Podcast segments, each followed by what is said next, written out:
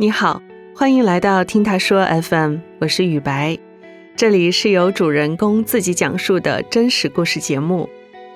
恋爱脑这个词最近很火，在恋爱脑眼里，爱情大过天，一旦谈起恋爱，就把所有的时间、精力、心思全部用在恋人身上。你身边有这样的恋爱脑朋友吗？本期故事的第一位讲述者皮皮。在留学期间，就意外的被恋爱脑同学骗入了公寓，和她还有她的男朋友成为了室友。在这三室一厅的房子里，会因为恋爱脑而发生什么鸡飞狗跳的事情呢？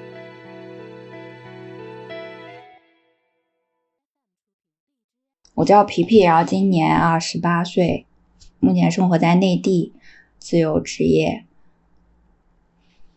关于我这个朋友的事情，就是在西班牙留学的时候，我们当过一段时间的室友，是上课的时候认识的。我们是同学嘛，当时是开学典礼的第一节课上面，他来晚了，然后他进来之后，看班里中国人也不多，只有我旁边是空着的，他就坐过来了。他就是。比较自来熟吧，就跟我说话，然后问我的基本信息啊什么的。刚认识，然后还没有真的了解到他这个人，然后刚好那段时间房子也不太好找，他那里有空出来几间，我们就搬到一起住了。我们宿舍四个人，她男朋友，我还有我另外一个同学。当时搬家的时候也是比较套路吧。他说他那里有空房嘛，然后我们就过去了。过去之后也是比较担心她跟她男朋友合租一间，然后我们就再三跟她确认，就是说你确定是只有我们三个住吗？然后她说确定。她说她男朋友想去马德里那边，就我们三个住，然后我们就搬进去了。搬家的时候全程基本上都是她自己在干活搬行李，她男朋友全程就是。甩手掌柜，搬完家之后，我们就发现，哎，她房间里面，包括房子里面，她男朋友就放了好多自己的东西。然后我们就问她说：“你不是要去马德里吗？”然后她说：“不去啊，我还在这儿。”搬家那天发现她男朋友不走，就去问她，她就帮她男朋友说话嘛，说：“那但是她没毕业啊，我也没办法。”然后就开始跟我们说她男朋友特别爱干净啊，人很勤快呀。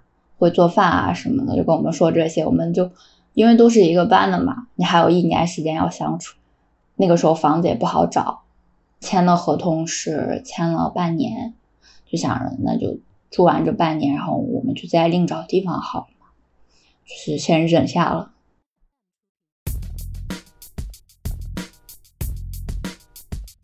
普通人长相吧，一米八多，然后比较会打扮吧。再加上嘴比较会说，就先说做饭这个事情吧。她男朋友不会用电饭锅，不会用洗衣机，这些活全部都是交给这个女生自己一个人来完成。家务也是，这个男生所有的外衣都是让这个女生给他洗，内衣、袜子这些东西让这个女生给他手洗。这个男生每天就是在家里，除了写他毕业论文以外，其他什么事情都不会干。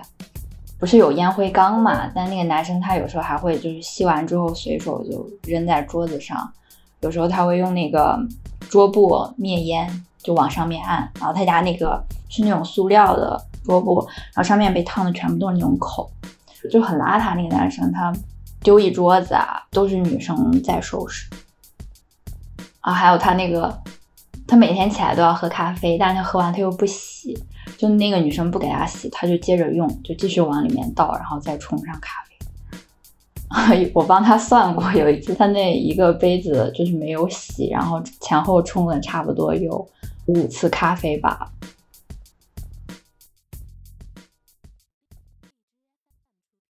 他的打扮就很拽姐的那种，染的银色的头发。就很酷，但是在她男朋友面前完全就是另外一个人，很依赖她男朋友，经常撒娇啊什么的。对着她男朋友就是老公老公的叫嘛，反正就那种很嗲的声音，我学不出来，太恶心。完全以她男朋友为中心，她给你的感觉就是，如果没有她男朋友，她可能就不想存在在这个世界上面。他们当时在一起已经两年了吧，我觉得她男朋友其实已经就很不耐烦了，懒得再去敷衍她、夸她什么的。平时逛街。买衣服、买化妆品，她买回去之后都会穿上啊、涂上给她男朋友看。然后她男朋友又属于那种很敷衍她，那个女生就是稍微个子小小的嘛，就微胖的那种，就肉肉的。她衣服选不好的话，就会显得就比较壮。然后她就给她男朋友看，但是她男朋友直接就跟她说：“你穿上真丑。”然后她就会再也不穿了。我们之间聊天的内容有百分之九十都是她在聊她男朋友，就是一直都是跟我们分享她跟她男朋友日常啊。哦，我跟我男朋友去逛街啦，我们去看了什么衣服，然后我男朋友给我送了什么东西，然后还有就是一些比较私密的那些事情，讲的很细，懂的都懂。她先拉着我跟我讲她男朋友。在这些事情上怎么怎么，我跟他说你不要跟我讲这些啊！我说你这都个人隐私的事情，你你你自己知道就好，你不要你不要给我讲。当时他就还酸我嘛，就说哎算了，反正你也没有男朋友，你也不懂，就走了。走了之后，我就发现他就去找我另外一个室友。后来我跟我那个另外室友一交流，发现也是就给他讲这些事情，就很细节的事情，我们就很崩溃。她日常就是夸她男朋友怎么怎么对她好。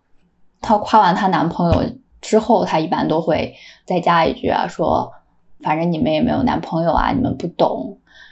她说你们不知道谈恋爱有多快乐，有多幸福。她男朋友不是有时候可能会送她一点小礼物什么的，他会专门到我们面前，然后给我们看一看，然后就跟我们说这是男朋友送我的。反正你们也不懂，也没有男生给你们送礼物。我们在屋里学习的话，他有时候也会进来，就是就是那种阴阳怪气的跟我们讲说，学习这么刻苦有什么用？还不是没有男朋友。他觉得有男朋友就是跟那种走上人生巅峰一样，就是他就人生赢家了那种感觉。认识没多长时间的时候，就发现他有这个毛病嘛，就是啊，一句话说一个男朋友。当时感觉他人就是除了有一点蠢和恋爱脑之外，也没有什么大毛病。留学的那个中国人圈子又特别小，你要真的跟这个人断交了，其实很尴尬。他们后来养了一只狗嘛，那个狗每天要遛四次。本来他们两个商量的是一个人遛两次一天，后面实际操作起来就变成。这个女生一天遛四次，然后每次回来，他们要给那个狗擦脚，然后这个事情也是那个女生一个人做，包括每个月给狗洗一次澡，也是那个女生自己来洗。就那个男生，他连在旁边帮忙都不会，他玩手机啊、看电视什么，他都不会说去帮个忙什么。他们经常因为遛狗这个事情吵架。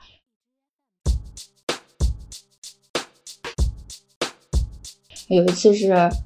嗯，那个女生她生病了，不舒服，然后就不想下楼。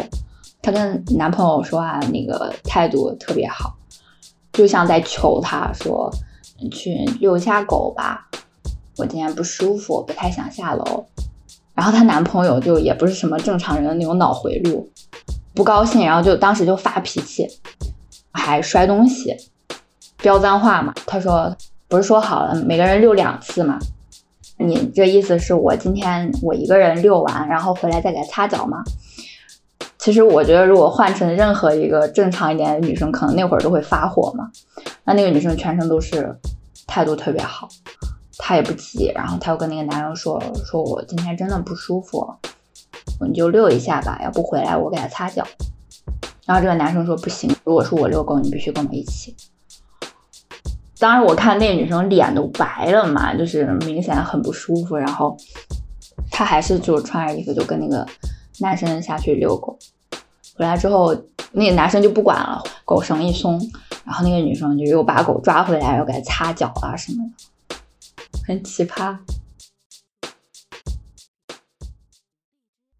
每次吵架都很影响我们。国外的房子是那种木质结构的，隔音很差。他们在隔壁房间关着门吵架，我们这边都听得很清楚。但是他们吵架的那个频率又非常高，就是各种事情。他们吵比较凶的一次是，那个男生做代购，他有时候会经常去马德里。有一次，那个男生从马德里回来，那个女生要给他洗衣服、收拾他的背包，就发现里面有一个橡胶保护伞。当时那个女生就有一点急了，她就问那个男生说：“这是什么？”他说：“你怎么会有这个东西？”然后那个男生说：“有这个不是很正常吗？”然后我当时就听见那个女生在房间里面跟他说：“说我们两个从来不用这种东西，我们在一起这么多年了，你都没有买过，你怎么会有这个东西？为什么去马德里就有了？”那个男生明显就心虚了嘛，然后他就吼得比那个女生声音还大，一边摔东西还砸门。他说：“你不要天天疑神疑鬼的好不好？”他说：“你是不是天天就盼着我劈个腿有点什么事儿？是不是？你要是真这么希望的话，那我就真劈个腿，你是不是就高兴了？”就是说这些话，全程都没有面对那个女生的问题，就为什么有这个，就很生气，然后就从那个房间出来，就把那个门很重很重的砸上，背着自己书包就走。当时我们也懵了呀，然后我们就。就出来，然后那个女生就在那里哭，就是我们其实都听得很清楚了，但是你又不能跟她说，我们都听见了，就问她怎么了。那个女生就跟我们讲，其实当时我们听完全程，基本上也大概明白了是怎么回事了，提醒了她一下，就是说不要太把心思放在男生身上，就就是多关注一下自己生活吧，就就是提醒了一下。就是他自己也在怀疑，他也觉得这个事情不是特别对，但是后面他还是选择相信那个男的。我们提醒完之后，他说不会的，说那个男生跟他讲过，就只喜欢他一个人，然后说他不是这样的人，他从来都没有说真真心喜欢一个女生，直到遇见了他，就是这样的话，然后他就够了。上午吵架。然后下午这个男生回来一哄，然后两个人就和好了，恋爱脑嘛。然后我们就因为这些就是小事情，就是开始慢慢疏远他，彻底不来往，还是因为那个钱的事情。就是，就到我们快毕业的时候，刚好赶上那个疫情起来，西班牙就是封锁国境线了嘛，然后他那个代购生意就不好做。她就没有什么钱了。她男朋友日常的那种花销，我感觉大部分时间都是在找她要，就开始问我们借钱。开始就是借一些小钱，就是可能十欧、二十欧这样的。他说他急用，我们也没多问，就是都借给他。后来他又问我借那个很大额的钱，他问我有没有一千欧，天价一千欧多少？一万人民币了吧？我说这是我生活费，我不可能说那种这么大数，没有借不了。然后他说没关系啊，你找你父母要不就好了嘛？我当时就震惊了，我想着你不问你爸妈要钱，你让我问我爸妈要钱，然后再借给你，就很扯。也是因为这个事情，后面就就不想再跟他有什么来往。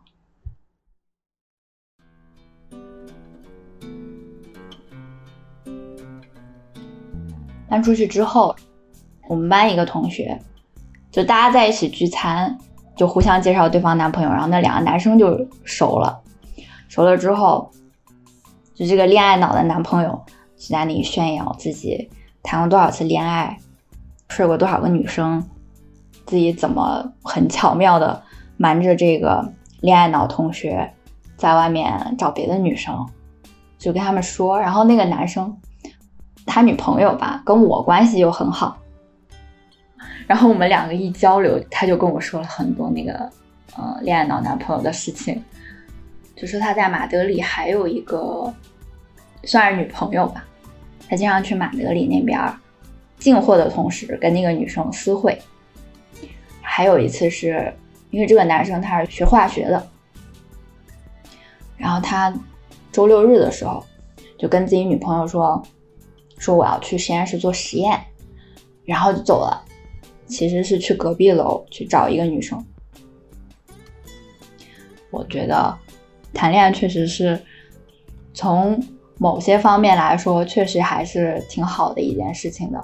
但是如果说一个女生把把谈恋爱然后当做自己人生全部的任务，然后把男朋友当做自己人生的中心，那就比较可怜。就作为一个独立的人，还是得先顾好自己的个人生活嘛。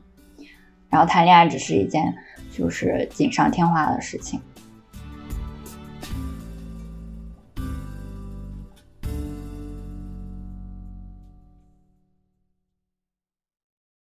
第一个故事里的这位同学因为恋爱脑失去了朋友，接下来的这个故事讲的则是因为恋爱脑而丢了学业。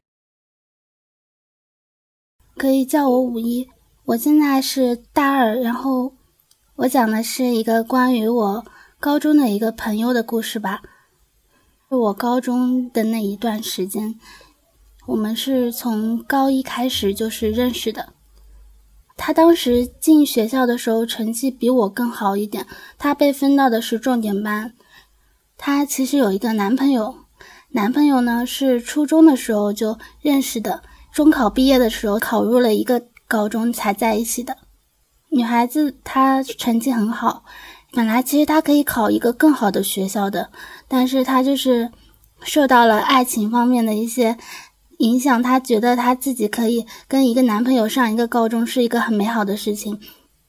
我们的聊天记录百分之七十就是她的恋爱史。她会给男生送一些礼物什么的那种。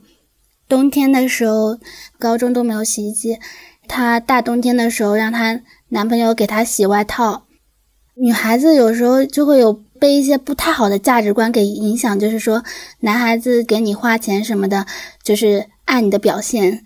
那个女孩子刷人家饭卡，我们的饭卡上限额是一天只能最多刷六十嘛，她两天刷了人家卡里一百多。他们分手的原因就是种种行为加在一起吧，然后女孩子又很作的跟他说了一次，我们分手吧。她以为男生会来挽留的，然后。没有，男生很干脆的，女孩子有点不死心，还是他还是去徘徊了很多次嘛。但是男孩子确定是真的想分手，就是很常见的分手理由，太过无理取闹了。他们分手了之后，他对他念念不忘吧，会经常拉着我，让我去陪他去，他想去找他之类的那种。当时为了能让他天天去见她的男朋友，又不会让男生生厌她。想了一个最好的理由，就是我去追他朋友的朋友，然后呢，他就可以每天去看人家了。其实我在那个过程中，我能感受到男生对他的态度，真的是比深厌还更厌恶的那种程度吧。女生肯定很难过啊，她好多天就是待在的我们这层楼，正好可以望见他们这层楼，她就会经常去看他。我当时还调侃他叫做“望夫石”。就算他进入我们学校是降分的行为，但是他其实，在重点班也是可以接受到好的一些教育什么的。老师刚开始也是很器重他的，但是他成绩就是因为这种事情，然后渐渐的滑落到四百多名开外。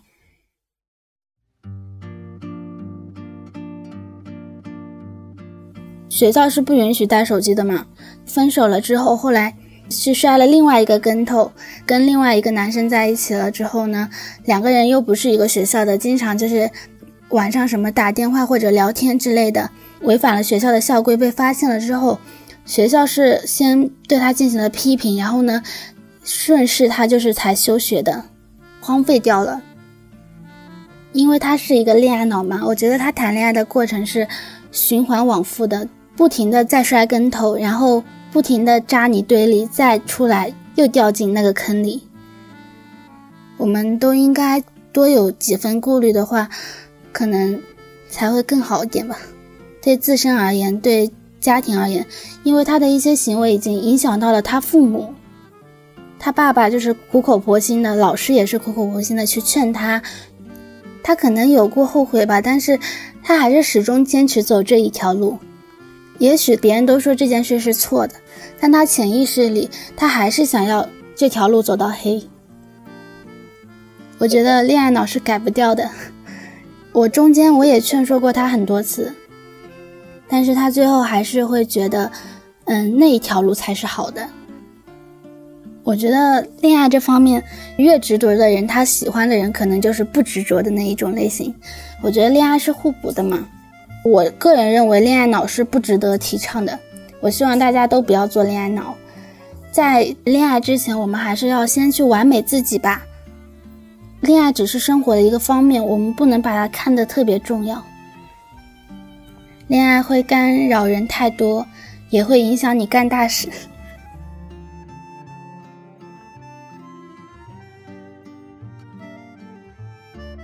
你如何看待恋爱脑呢？欢迎在评论区跟我们交流。